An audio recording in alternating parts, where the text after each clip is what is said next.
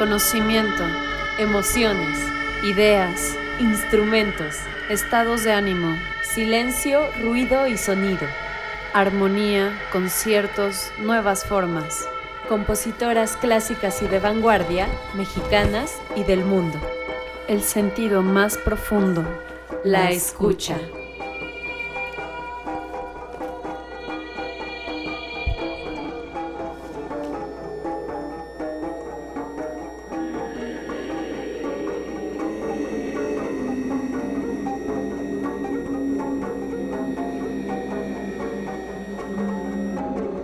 Comenzamos.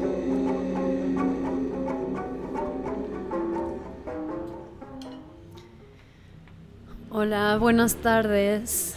Bienvenidos a este espacio radiofónico emitido por nuestra hermosa Violeta Radio 106.1 de FM y me encuentro hoy martes 21 de abril del 2020 con mi amiga y colocutora Jimena. Colaboradora. Colaboradora, co-amiga, co-amora. ¿Cómo estás, Shanti? Bien. Me da gusto verte, me da gusto verte bien. Gracias. Con cubrebocas. Ah. Estamos con cubrebocas, pero bueno, obviamente nos lo tenemos que quitar tantito porque si no, no se va a entender bien lo que hablemos al micrófono. Así es. Hoy vamos a hablar de, de España.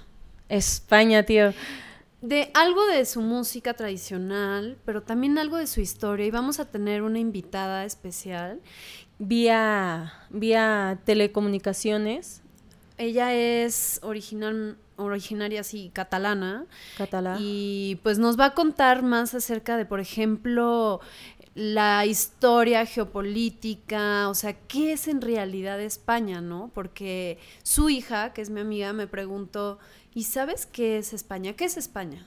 Y ya yo empecé a decir una sarta de cosas y me dice, no, o sea, España es son como muchos países en este país, ¿no? Que han estado en conflicto. Son distintos eh, países en un territorio y que han vivido en conflicto por ese mismo territorio y por cuestiones ideológicas y políticas. Claro, y pasa mucho, ¿no? O sea, como que de repente ya la edad más así, o sea, conforme la historia pasa, como que se van haciendo países, pero regiones que eran muchos, o sea, sociedades diferentes, ¿sabes? O sea, no eran lo mismo.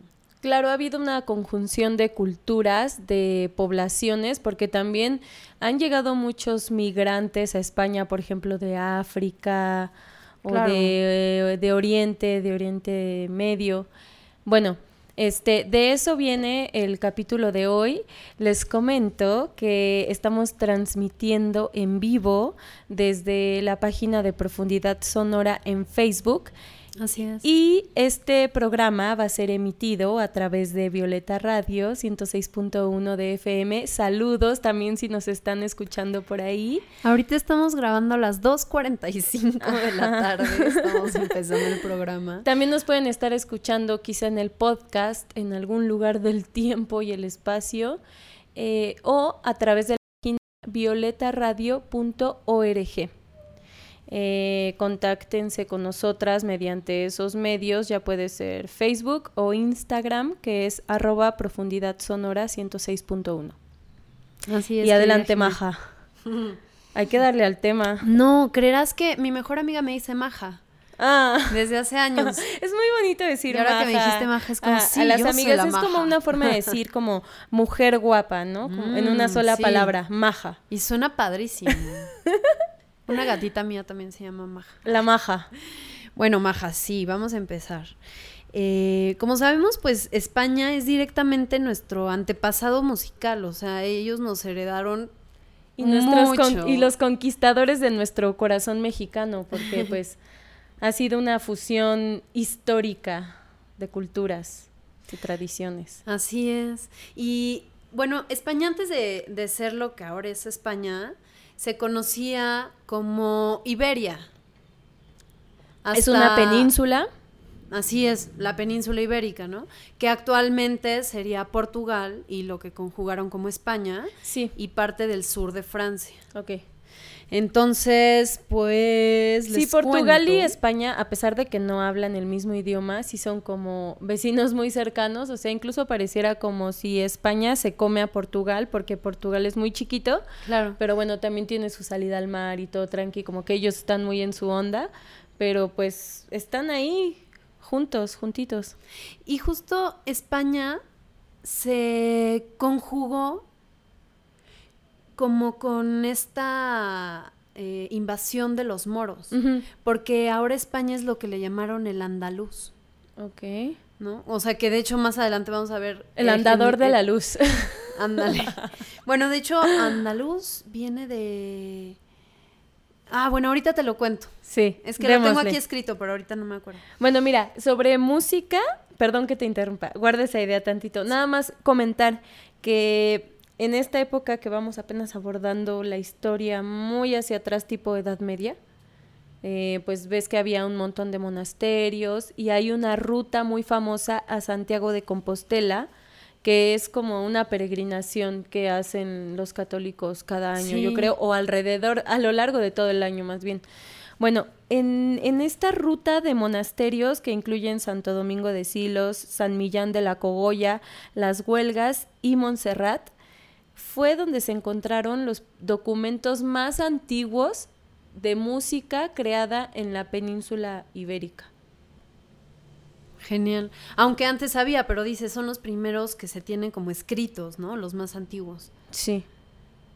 Claro, es que ya cuando entra justamente el cristianismo y esto, o sea, como dices, Edad Media, pues como... O sea, justo eran los monasterios y así, donde ya empezaban a escribir y a... Música Todo lo de antes lo destruyeron.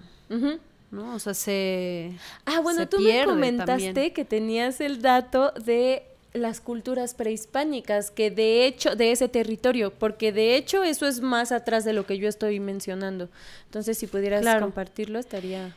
Sí, o, sea, antes de ser una tierra hispánica, o sea, sí tuvo sus culturas prehispánicas, ¿no?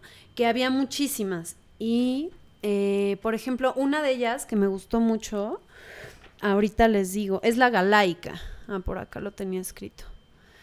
Es este... Que me dijiste que la organización política era un una ginecocracia. ginecocracia, que digamos que el mando lo llevaban las mujeres, pero era como una democracia hasta cierto punto. Claro, se les reconocía mucho y se les agradecía mucho. Ellas hacían, o sea, alcanzaron una gran independencia en su relación. Organizaban con los la vida social, o sea, Organizaban la vida social. no y es así como la pinche mal concepción que se tiene de que de que una ginecocracia o un matriarcado en alguna forma odia a los hombres y eso no es cierto, simplemente es una organización jerárquica y política de la sociedad para que todo funcione es. mejor.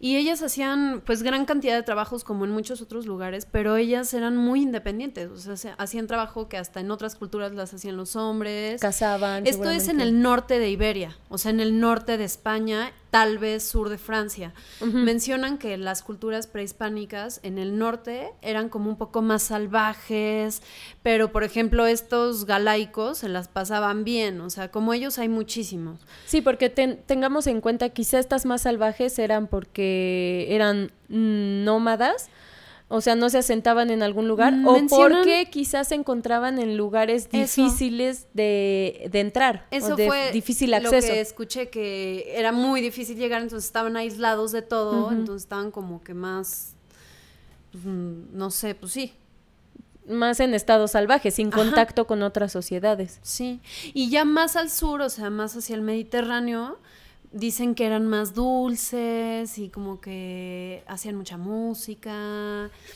eh, etcétera. Y bueno, en, eh, cuando todavía no era España, cuando era esta península todavía Ibera, Iberia, eh, tenían una escritura que es la escritura ibera, que dicen que viene de la fenicia, o sea, que es ahora el actual De la cultura o fenicia. sea, fenicia Mm. y, y Entonces, bueno, desde hace mucho ya tienen como influencias de todo este como lo que rodea al mar Mediterráneo, ¿no? Entre ellos así siempre y del desarrollo artístico y filosófico de los griegos, por ejemplo, o de las innovaciones de los fenicios, que también ellos, los fenicios, eran eh, muy buenos para la agricultura, por ejemplo. Y hacían barcos, viajaban mucho, entonces por esto tuvieron desde un inicio mucho contacto con otras partes del mundo. Así, eran aventureros. Imagínate lanzarte así y eran al unos comerciantes, o sea, donde sea que iban hacían dinero con sus telas, con sus ondas que ellos producían. Y pero pues por esto hay un intercambio cultural súper rico, ¿no? o sea, en todo este como costa del mar Mediterráneo, que es gigante. Sí, que a final de cuentas la riqueza cultural eh, proviene de la inteligencia de las personas del pueblo, pues. Claro. Bueno, y te cuento un poquito de la conquista de los moros. Sí. Que mm, esta se dio a partir del 711. O sea, poquito antes empieza esta religión musulmana y empiezan a arrasar con todo, o sea, empiezan a, conquistar muchos lugares de África, de la, de la, actual Europa, y conquistan a la actual España, ¿no? Bueno, a Iberia. Y fue el reino visigodo del califato Omeya, ¿no? Que el califato Omeya era del linaje árabe que ejerció el poder del califa, o sea, el califa o el jalife era, el máximo. ajá, el máximo, pero ellos eran directos sucesores del profeta Mahoma. Ok. O sea, así como que estaba muy relacionado con la religión, evidentemente. Y conquistaron Iberia en cuatro años. Digo, lo malo de estas conquistas es que implican la muerte y la destrucción, o sea, la muerte de personas. de ideas, de de muchas lo bueno a la larga es este sincretismo cultural y lo que surge, pero la verdad es que la forma, o sea, nosotros podemos tener una noción de conquista del amor romántico diferente a lo que es esto que cuando dicen, no, es que conquistaron tal territorio, o sea, significa que para eso debió haber muerto algunas personas porque se apropian de los territorios, digamos, de otros pobladores de eso se trata. Y bueno, es atroz, pero así se ha desarrollado la historia y así es la naturaleza bélica del humano. Así es, Jime. Bueno, y pues esto, esta, esta región, perdón, yo iba a empezar Cristina Aguilera a cantar en un comercial. Ay, no, qué Necesito algo para no tener estos comerciales. Bueno, X. Eh, se convierte en lo que te digo es el andaluz, ¿no? Y, y ah, te decía, el andaluz viene de landluz, de la voz germánica que es landluz, que es sin tierra. Sin tierra. El andaluz, landluz. O sea, todo se mezcla ah. así, cañón, ¿no? Without. y designa a las tribus germánicas que se establecieron en el sur peninsular. Porque aquí ya había celtas, o sea, y otras, otras culturas, o sea, sí se bajaron ya para esa etapa a, Iberia. Y bueno, lo conquistaron 700 años. Entonces, imagínate la carga cultural. Siete siglos. Que hay de los árabes en, en, en España actualmente. Sí. En la arquitectura se puede ver, eh, decíamos en la forma de cantar. Ya vamos a poner algo, ¿no? Vamos a Yo escuchar digo, algo porque esa Cristina estuvo muy rara. Ah. vamos a poner a María Toledo, que es actualmente una de las representantes. Ella hace flamencos, también los escribe y los toca con el piano. Es la primera como en hacer solamente flamenco con su piano y su voz. Ya. Aunque en esta versión que les voy a poner sí, este, sí la acompañan otros instrumentistas. Y bueno, aquí yo, yo creo que vamos a poder apreciar esto que decimos de los cantos árabes, ¿no? Que El tipo de canto arabesco, claro. Bueno, vamos pues.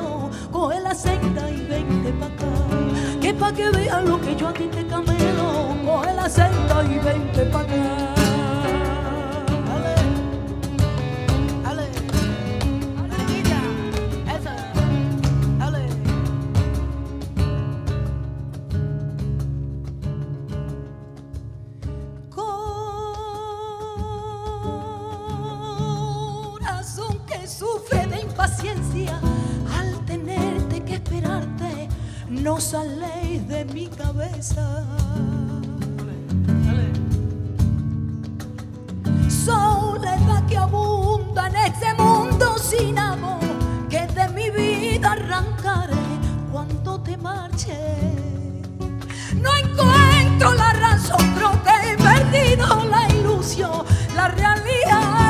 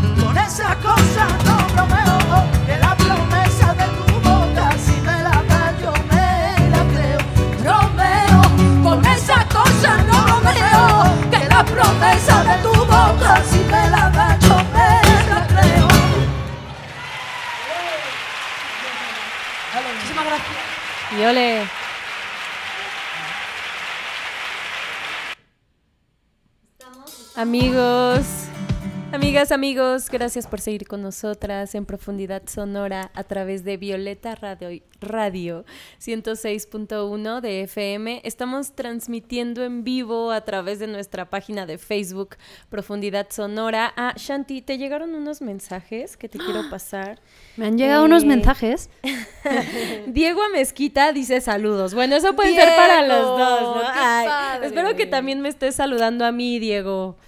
Te la presento. Hola, Diego. Y Saludos.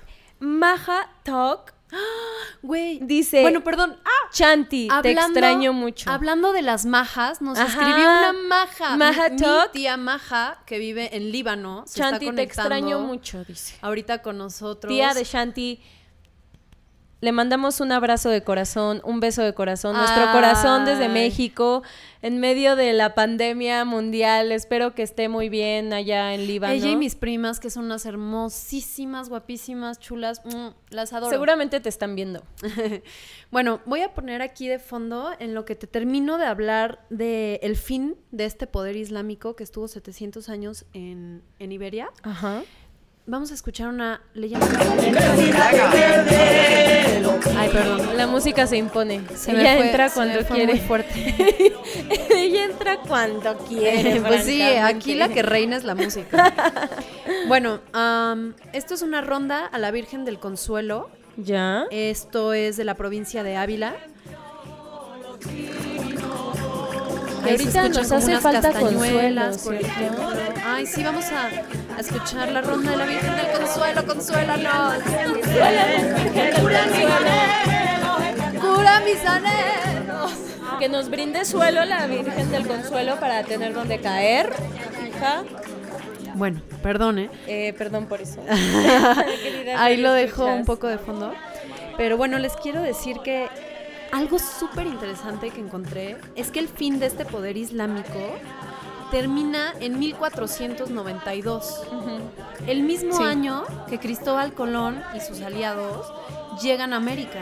¿Coincidencia? No lo creo. No, no son coincidencias. Así como Son que nos procesos pasaron- geopolíticos que, ¡pum!, de repente se detona y ya se dio el hecho que va a suscitar el cambio Y radical. también por eso, porque ellos, por ejemplo, impusieron el árabe, o sea, podían hablar su español, pero también el árabe era disque el, eh, la lengua así nacional. Bueno, no nacional porque no era nación tal cual, pero era el idioma de la conquista, pues.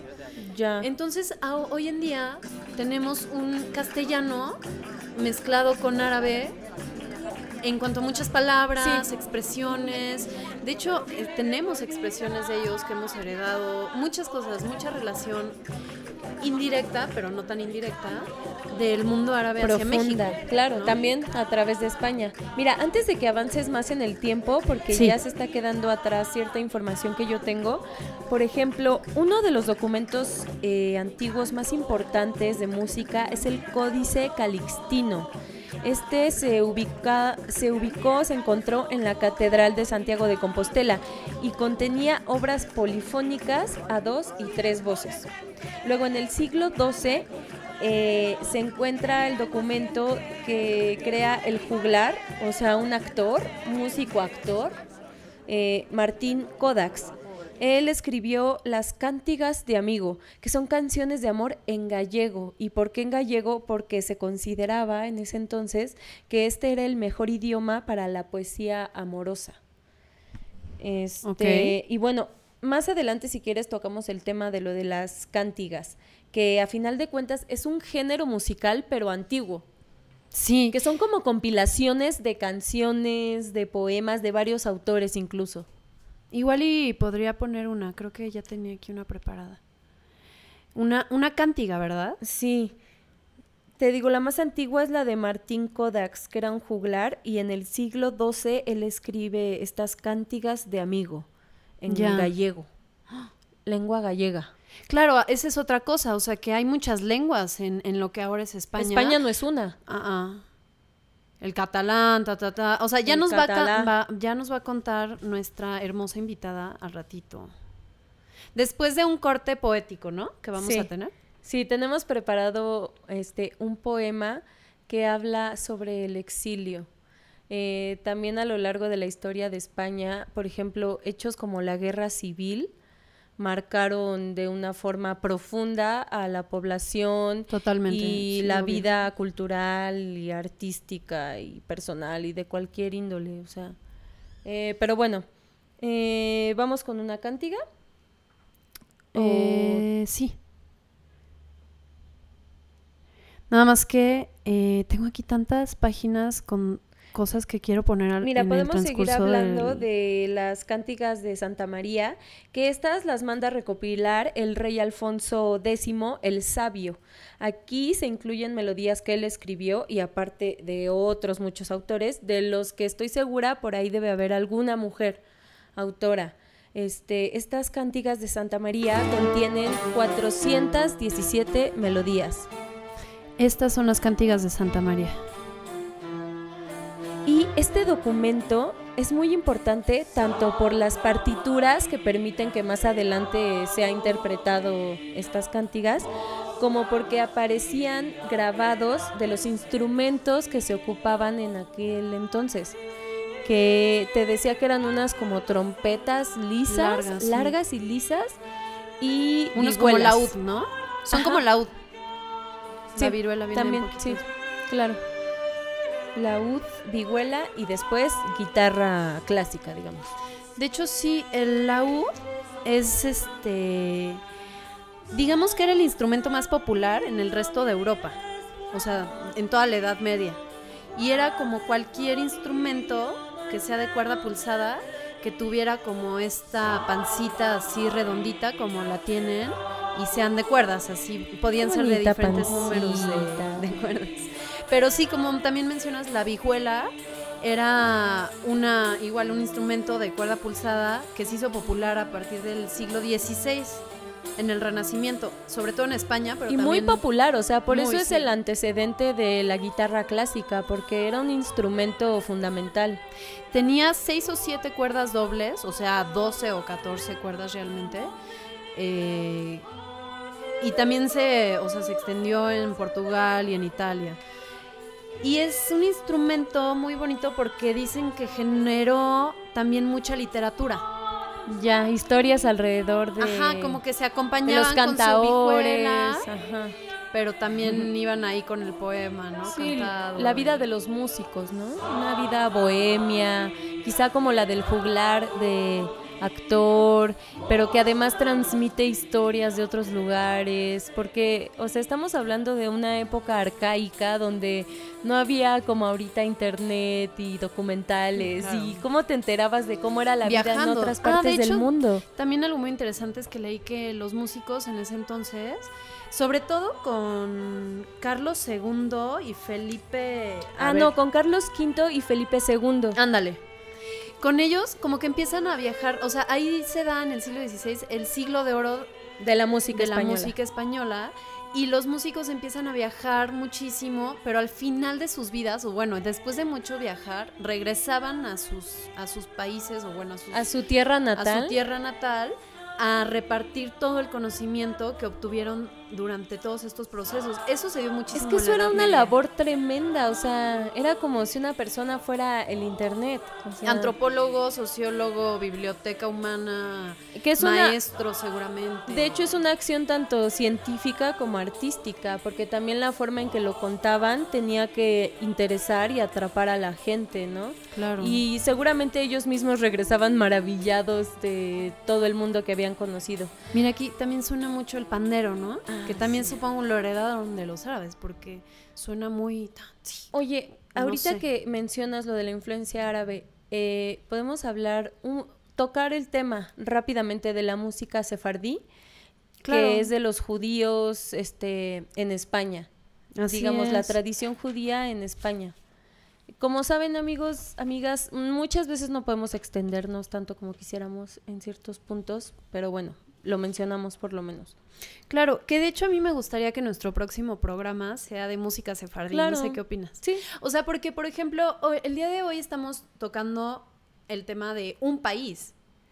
Y un país que, como decimos, podrían ser varios países pequeños dentro de él, ¿no? Entonces hay Digamos de un territorio, yo creo sería más justo llamarlo así. Claro, y, y hay mucha riqueza cultural ahí, entonces no podemos en una hora hablar de todos los géneros. Ahorita, de hecho, sí los voy a mencionar a los más tradicionales, pero eh, lo que quiero decir es que cada uno de estos géneros se podría estudiar en un Sí. programa así solo para ese género. Entonces, poco a poco vamos a ir tocando estos géneros. También estaría chido que nos comentaran qué tema les interesa, también para nosotras saber por dónde ir, pero bueno. Pero bueno, mencionaba eso porque quieres hablar de la música sefardí Ajá. y ese es, digamos, Quiero saber una... qué tienes tú que decirnos, porque yo vi un documental, que de hecho ahorita les digo cuál es, cómo se llama, pero quiero saber tú qué dices. Mira, este documental se llama La música sefardí, Plaza de España en Sevilla.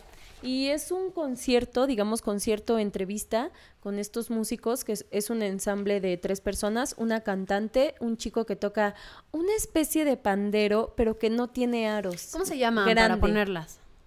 El documental se llama... Ah, no, pensé que sabías el nombre de la banda. No, no, viene, No. viene en el documental. Eso ahorita lo Igual voy a poner algo de fondo de música sefardí. Ajá. Y la chica canta y el otro chico toca la guitarra. Y bueno, dinos tú qué tienes que qué tienes que contarnos sobre la música sefardí porque yo sé que no sé, siempre tú tienes algo muy interesante que traernos sobre los temas. Me gustan los datos interesantes. Esto, por ejemplo, es música sefardí. Es que tú eres muy oriental, Chantal. Pues sí, mi papá era de Líbano, Ya sé, como que siempre me interesa saber qué tienes que decir. Ah, Ay. Gracias, Jimena. No, bueno.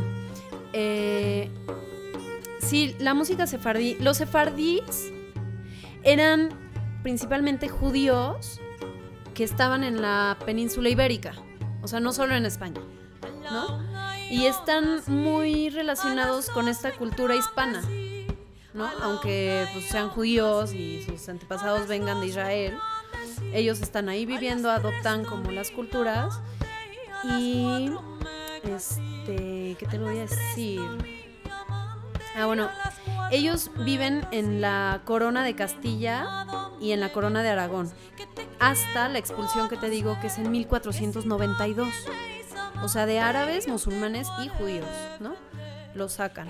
Actualmente viven muchísimos, la mayoría en Francia, de los sefardíes, hay dos millones aproximadamente. en Francia.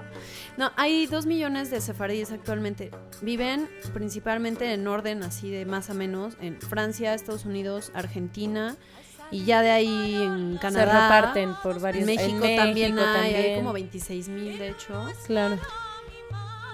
Y mira, es un tipo árabe, pero está en español. Voy a Sí. subirle tantito para que la escuchemos.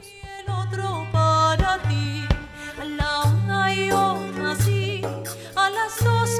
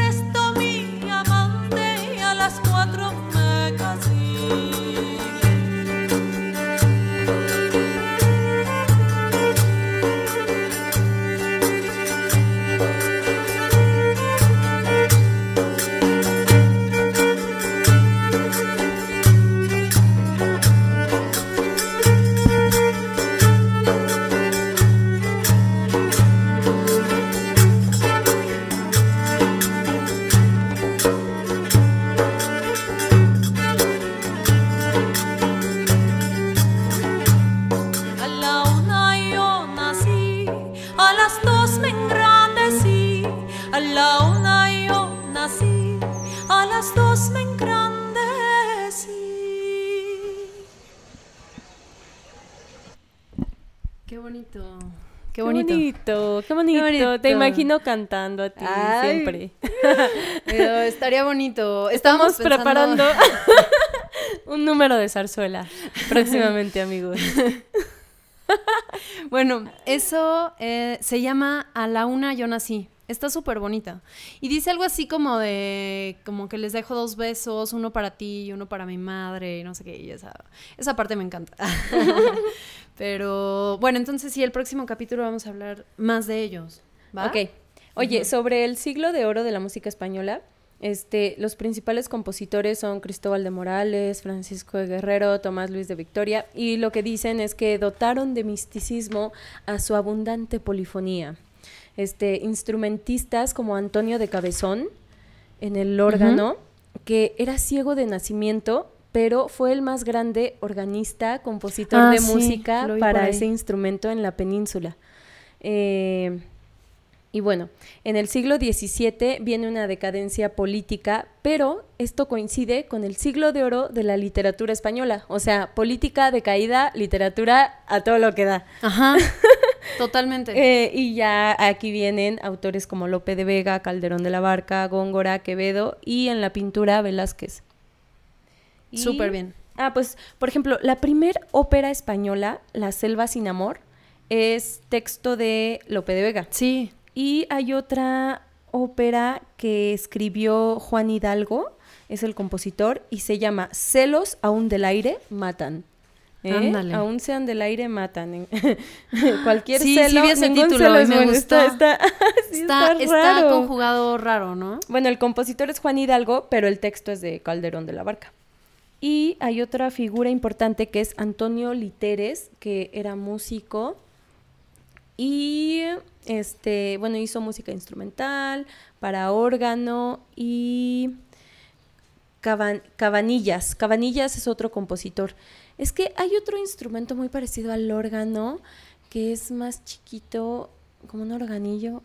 Bueno, también me gustaría mencionar hasta este punto que estamos revisando de la historia la influencia tanto de Europa sobre España como de España sobre México. Y se hace Claro. ahí una triangulación interesante de rastreo cultural. ¿no? Por ejemplo, los organillos, los organilleros que tocan esas cajas enormes que en apariencia es como música caótica, como si estuviera desentonada, fuera de tono, no sé, pero que hace una melodía que es lo bonito y que es una tradición que se da en varios países de Latinoamérica. En México es muy tradicional. Sigue, yo creo que aquí es donde más. Y viene de España, como la araña. ahorita.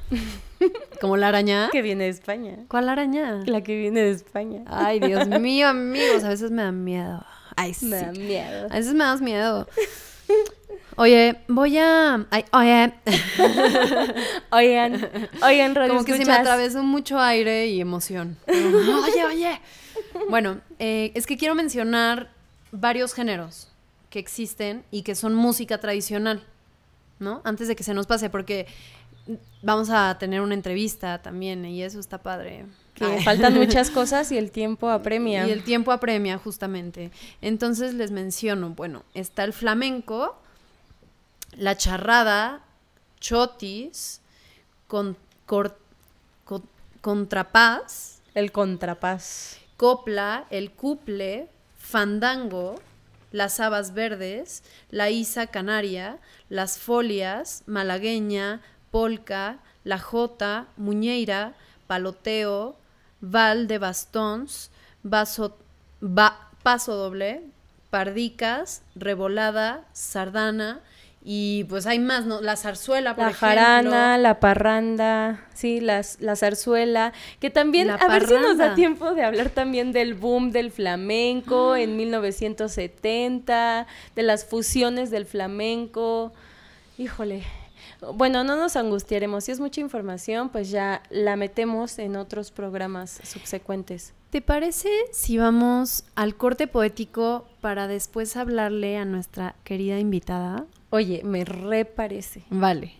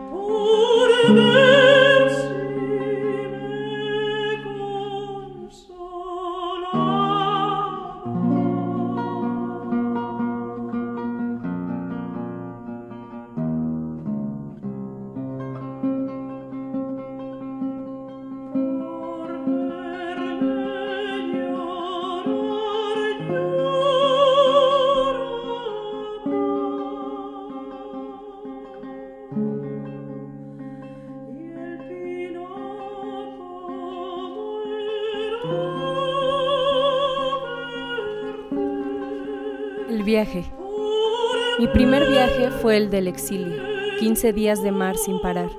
La mar constante, la mar antigua, la mar continua, la mar, el mal. 15 días de agua, sin luces de neón, sin calles, sin aceras, sin ciudades, solo la luz de algún barco en fugitiva. 15 días de mar e incertidumbre. No sabía a dónde iba, no conocía el puerto de destino Solo sabía aquello que dejaba. Por equipaje, una maleta llena de papeles y de angustia. Los papeles para escribir la angustia, para vivir con ella, compañera amiga. Nadie te despidió en el puerto de partida, nadie te esperaba en el puerto de llegada, y las hojas de papel en blanco enmoheciendo, volviéndose amarillas en la maleta, maceradas por el agua de los mares. Desde entonces, tengo el trauma del viajero. Si me quedo en la ciudad me angustio. Si me voy, tengo miedo de no poder volver. Tiemblo antes de hacer una maleta. ¿Cuánto pesa lo imprescindible? A veces preferiría marcharme. El espacio me angustia como a los gatos. Partir es siempre partirse en dos. ¿Por qué no mencionamos a, Cristina Peri Rossi, que ella es la autora del poema que ahorita nos recitaste, que es El viaje? Que yo recité un fragmento, pero bueno, recité un poema de una serie de poemas sobre el exilio. Ella fue exiliada de su país natal, Uruguay, en España. O sea, al revés de lo que vivieron muchos españoles que fueron exiliados a México o a cualquier lugar de Latinoamérica, ella se exilió en España. Y tiene precisamente por esa experiencia tan dura que vivió poemas muy duros, la verdad. O sea, leerlos sí te provoca cierta tristeza. Pero son muy buenos. De, hecho, ella fue la única mujer que formó parte del boom latinoamericano, junto a Carlos Fuentes, Gabriel García Márquez, Mario Vargas Llosa y otros. Y ella ahorita actualmente tiene 78 años y sigue viviendo en Barcelona. Vive hijos. Y justamente en España. Ajá. Sigue ahí, se quedó en España. Entonces recuerden su nombre, ella es Cristina Peri Rossi. Déjenme hacer esta llamada. Bueno, mientras yo. Va a ser videollamada. En lo que Chantal resuelve ese negocio. Bueno, a ver, esperemos. Amigos, qué emoción. Amigas, amigos, qué emoción. Ahorita probemos esto, o sea, que ya se vea. Sí. Hola. Hola, hermosa, ¿cómo está? Bien, bien, gracias. Aquí esperándolas. Mm, sí, gracias por esperarnos. Hoy se complicaron las cosas para empezar a tiempo. Bueno, vamos a tiempo, el tiempo al tiempo. Y oiga, le quiero pedir, ¿se puede presentar con nuestro público su nombre? ¿Quién es usted? ¿A qué se dedica? Y lo que usted quiera decirnos antes de que yo le empiece a preguntar cositas. Ok, muy bien. Bueno, yo soy Mercedes Perello Valls, eh, tengo 72 años y estudié la carrera de psicología en la UNAM, pero después por vueltas del destino me convertí en editora de textos en la Facultad de Ciencias también de la UNAM, donde sigo trabajando y, y pues eso es todo. Y cuénteme, usted me estaba diciendo que tiene, digamos, pues raíces catalanas, ¿no? Sí, mira, eh, yo nací en México, pero en realidad eh, este, eh, es este, catalana. Mis padres llegaron a México por, los, por la guerra civil española. Mi padre estaba muy involucrado en, contra, en la lucha en contra del franquismo y pues tuvieron que abandonar España, es Cataluña, porque ellos eran catalanes y eran independentistas, entonces no querían que se les llamara españoles. Y tuvieron que llegar a México en el 44, 43, creo. Ajá. Y entonces aquí nacimos dos de sus hijos, Marcelino y yo y pues esas son mis raíces, o sea que soy catalano-mexicana. Ya. Y cuando yo, bueno, yo la conocí a usted por su hija, que ahora es mi amiga, a Valentina, que le mando saludos, a la hermosa pelirroja. Bueno, este, y ella me preguntó, ¿qué es España? O sea, ¿qué es España para ti, no? Y yo le empecé a decir ahí mi respuesta y me dice, no, o sea, hay algo más profundo, ¿no? España es, es más que eso. Es muchas civilizaciones que eran diferentes unas de otras, casi como que podrían ser países diferentes, ¿no? O sea, divididos. Y bueno, nada, la geopolítica, no sé, más moderna, pues fue haciendo al país España, pero no sé si usted nos pueda contar un poco de esta división y que ha tenido a España siempre como en tanto conflicto interno, ¿no? Claro. Mira, efectivamente, eh, España es, digamos, un estado formado por varias naciones. Eh, España, lo que conocemos como España, yo diría que podríamos clasificarlo como Castilla. Y además de Castilla, eh, España está formada por el País Vasco, por los gallegos y por los catalanes. Tres nacionalidades con características propias muy especiales.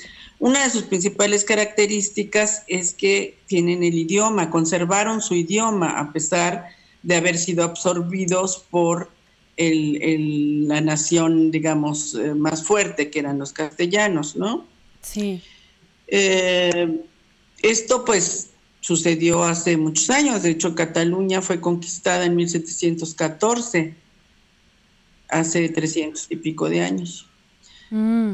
Y desde entonces ha habido movimientos independentistas y hasta hace poco bastante fuertes, ¿no? Sí. En Europa eso se da mucho porque las nacionalidades son muy diferentes aquí. O sea, la gente tiene una nacionalidad por su cultura, por sus costumbres, por su lenguaje, por sus bailes, por su música. Todo eso las hace eh, diferentes y en España, bueno, pues cada, cada grupo tiene sus costumbres bien diferentes, sobre todo en lo musical. Sí. Los gallegos con su gaita, ¿no? Y, ese tipo de cosas. La gente del sur con la influencia mora, pues las castañuelas. Y, y bueno, los catalanes totalmente diferente, ¿no? Comparado, por ejemplo, las, los bailes este, andaluces con una sardana catalana, pues no tiene absolutamente nada que ver, nada que ver. Wow. Oiga, y hace rato me estaba también contando que, por ejemplo, usted sabe de, de fuentes así muy directas, que antes, por ejemplo, había el grupo independentista este, no sé, ¿sí? ¿Es correcto? Los cuales sí, estaban... antes y ahora, o sea, toda, toda la vida ha habido... Hay una, hay dos sociedades civiles muy importantes que luchan en Cataluña por la independencia. No son grupos que, que quieran competir por este como partidos, ¿no? Por las elecciones, pero sí que han hecho un trabajo muy importante para eh, organizar a la sociedad civil. Y es curioso porque estas dos grandes asociaciones, que es la Asociación Nacional Catalana y Omnium Cultural, fueron eh, este, creadas y dirigidas por dos grandes mujeres, una que actualmente tiene más de un año en la cárcel por haberse eh, puesto a la cabeza de la organización. ¿Quién es sí, ella? Yo creo que ella lleva como año y medio en la cárcel. Es que se cortó Carmen Forcadell. Carmen Forcadell fue la fundadora y dirigente de esta asociación Ay, eh, querida Mercedes, ¿puedes...? Ella puso a votación dentro del Congreso. ¿Puedes no te oigo bien. ¿Puedes quitar tu, tu, tu video para que tengamos mejor señal porque se nos está cortando el audio? A ver, ¿quito el video? Porfis. Ya. A ver, A sigamos. ver si ahora lo oímos mejor. Sí. Me estabas contando de alguien que logró que algo llegara a la corte. Ah, mira, te decía que esta mujer, Carmen Forcadell, eh, creó y dirigió durante bastante tiempo la Asociación Nacional Catalana. Organizando a la sociedad civil, logró hacer manifestaciones de millones de personas en Cataluña solicitando, pidiendo o exigiendo que se realizaran las, este, las votaciones para ver si querían, eh, si la gente, si la mayoría quería la independencia o no. Una dirigente muy reconocida que eh, llegó a ocupar el puesto de eh, presidente del Congreso catalán y siendo presidente del Congreso puso a votación si se llevaría a cabo el referéndum o no. Por ese motivo fue encarcelada, sigue encarcelada desde hace año y medio con eh, cargos tremendos de terrorismo y de incitación a la rebelión y una serie de cosas tremendas. La otra dirigente muy importante de Omnium Cultural murió no hace mucho en un accidente en la calle, que fue muy triste, pero son dos mujeres muy destacadas de la lucha catalana por la independencia. ¿Sabes el nombre de la otra, te acuerdas? Es- ay, ahorita se me fue. Mm, lo tenía hace rato muy claro. Bueno, a ver si ahorita se nos Ah. regresa. Si no, no importa. Ah, te quiero preguntar. Sí, a ver, ahorita, ahorita vuelvo a conectar la sinapsis y ya me acordaré. Va, genial. Oye, hermosa Mercedes. te lo diré. Te quiero preguntar, ¿tú tienes alguna artista de música, de preferencia compositora, pero si no solo intérprete mujer, que te guste mucho, española? Eh, te voy a decir catalanas. Va. Bueno, pero si quieres hablar de música, te voy a comentar algo antes, a ver si tenemos tiempo. Sí, dime. Eh, la música catalana es, es muy bonita y hay ejemplos muy simpáticos, sobre todo de música medieval, donde las mujeres tienen una, eh, una presencia. Mira, hay dos canciones tradicionales medievales muy bonitas. Una se llama eh, El Testamento de Amelia, que es la historia de la hija de un rey que le, le está en el lecho de muerte y su madre le dice, híjole, ¿qué te pasa? Dice, pues ya sabes lo que, te, lo que me pasa, pues si me has, me has, ma- me has envenenado, ¿no? Y le dice, no, mujer, no, este, tienes que hacer tu testamento y empieza a repartir sus bienes. Y al final le dice la mamá, y a mí no me vas a dejar nada. Y dice, claro, te dejo a mi marido del que ya has dispuesto desde hace tiempo. Órale. Qué Es, picaresco. es una canción preciosa musical y lingüísticamente hablando. Y luego hay otra que se llama El Ruiseñor, que es bellísima. Ajá. Y en esa canción eh, la muchacha le dice, Ruiseñor, que vas a Francia, eh, dale saludos a mi madre. A mi padre no se los des porque me ha mal maridado. Ajá. Era una costumbre medieval que a las hijas las casaran forzosamente con, con quien el padre decidía, ¿no? Claro. Y, y de todo eso, pues hay testimonios en la música popular catalana. Maravilloso. ¿Y, y de, y- y de Y- y- mujeres intérpretes? Y de intérpretes actuales, digamos que surgen eh, a finales de la época del franquismo y que son primero de canción protesta y después ya se convierten en cantantes, digamos, eh, comunes y corrientes. Sí. Hay dos maravillosas. Una se llama María del Mar Bonet.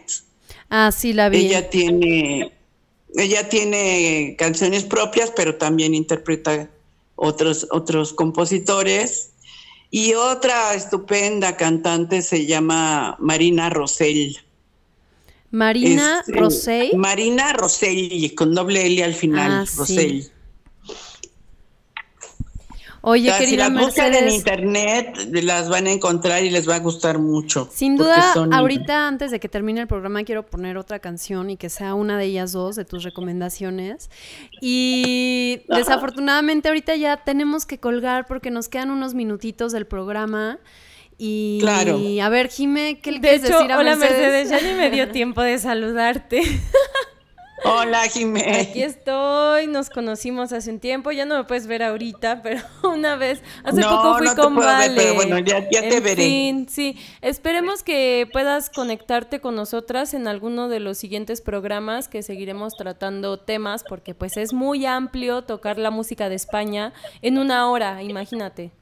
No, imposible. Entonces, muchas gracias, de verdad nos diste datos muy padres. Estamos aquí apuntando como locas mientras te escuchamos. Y si te parece, en un programa subsecuente nos volvemos De a la conectar música contigo. catalana, tal vez. Sí. Claro, con muchísimo gusto. Me encanta y las felicito por su programa. Gracias. Me parece que hacen un trabajo padrísimo. Y Gracias, en lo que yo les pueda servir, pues con mucho gusto, ¿eh? Gracias, Mercedes. Te Cuídate vemos pronto mucho. y muchas gracias. Te mandamos A ustedes, un abrazo en esta contingencia, que encuentres muchas cosas que hacer en tu casa, como sé que sí lo haces. Sí, pues sí, ay, no falta. Bueno, besos Cuídate de mucho. lejos. Gran Bye. abrazo, adiós. Gracias.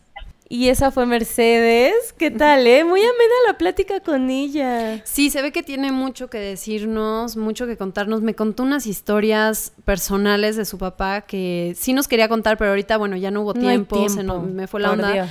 Pero muy interesantes, este, que tienen que ver ahí con Pero contraataques los hacia datos el que nos arrojó ahorita. ¿Qué uf, tal? buenísimos. De primera mano, eso me encanta. Y yo creo, Shanti, que no nos da tiempo de nada más que de escuchar una canción, porque por lo que vi ahorita ya estamos en la hora prácticamente.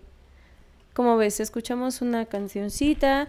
Yo... Sí, yo digo que vamos a escuchar. Obvio investigamos más las dos, pero trataremos de esa información, pasarla al siguiente programa para que no se pierda.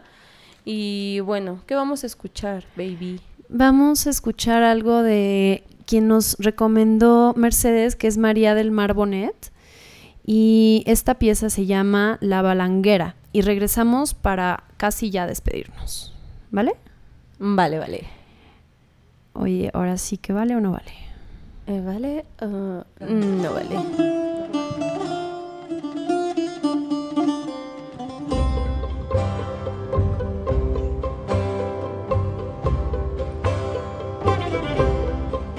La balanguera misteriosa como una araña tan sutil.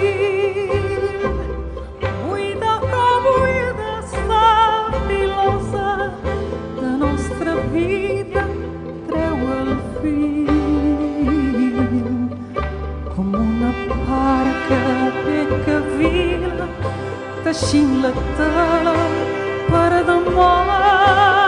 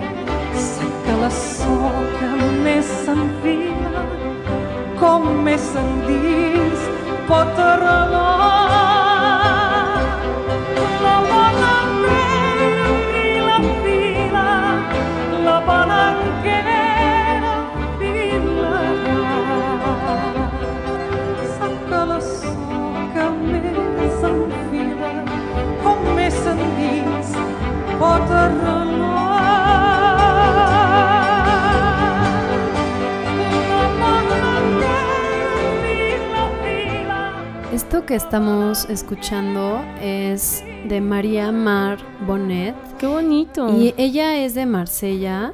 Está cantando en catalán. Ella canta en catalán.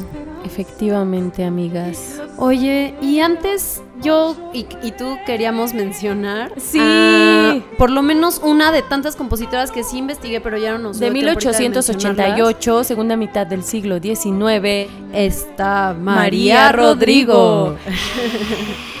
María Rodrigo es la primera mujer en estrenar una ópera en España. Ella era compositora, pianista y docente española. Quien, en, bueno, su obra más como conocida se llama Diana la Cazadora.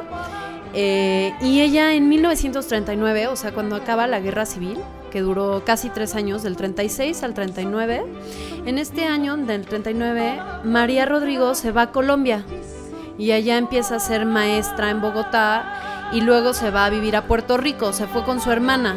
Ella creció con su hermana y con su papá y dicen que desde niña fue muy amante del oculto y de la música. Entonces, bueno, ahí empieza también a dar clases en Puerto Rico, sigue componiendo hasta el último de sus días Qué loco personaje, ¿no? muy loquilla. Este, ahí la vamos a. muy loquilla porque, Oye, más respeto. Eso sí. o sea, la veo y. Yo la siento como No una sé. artista como muy apegada al virtuosismo y a la naturaleza, o sea, por los lugares donde me dices que vivió. Como que en Puerto Rico viven muy cercanos gustaba a la, la aventura. naturaleza. Sí, aparte, o sea, Oye, y pues sí, hay muchas otras que mencionar como Isabela Colbrán, Narcisa Freixas, todas estas son de 1700, 1800. muy para atrás. Em, Elena Romero Barbosa, que es la primera directora de una gran orquesta. ah, sí. Emilia de Subeldia, eh, Rosa García, que ya es de 1900, eh, está también Matilde Salvador, ella es de Valencia, hay muchísimas Hartas mujeres, gracias a la vida, porque la Rosalía. la Rosalía quien desde el 2018, y bueno, desde antes venía haciendo música, pero a partir del 2018 se dio el boom del flamenco con ella, ¿no? O sea, Bueno, el reboom, porque hasta se nos Claro. pasó a hablar del boom de los 70, creo que sí lo mencioné, pero bueno, quedó mucha información guardada que veremos la forma de sacar, porque hay que sacarla. Por ejemplo, de los años, digamos, 70, 80, está también Lole y Manuel, que era un dueto. Eh, él tocaba la guitarra y ella cantaba y bailaba. Y solo quería mencionar ah, a las grecas, porque Claro. una canción de ella, de ellas, de este grupo, las grecas, la ponen muy seguido en nuestra estación Violeta Radio. Ándale. Oye, pues ya nos vamos, porque siempre nos andamos pasando últimamente de los minutos de la hora que Es tenemos. una falta de respeto. Les mandamos muchos abrazos, cuídense mucho y nos escuchamos el próximo martes. Vale. Chao. Parecen golondrinas que van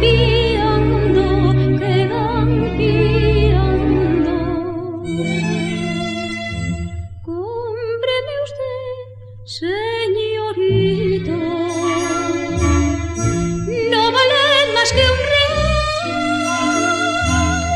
Cómpreme usted, señorito, cómpreme usted este ramito a lucirlo en el.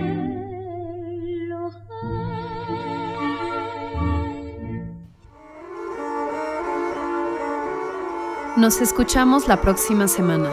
Mientras tanto, Mantengan su escucha abierta.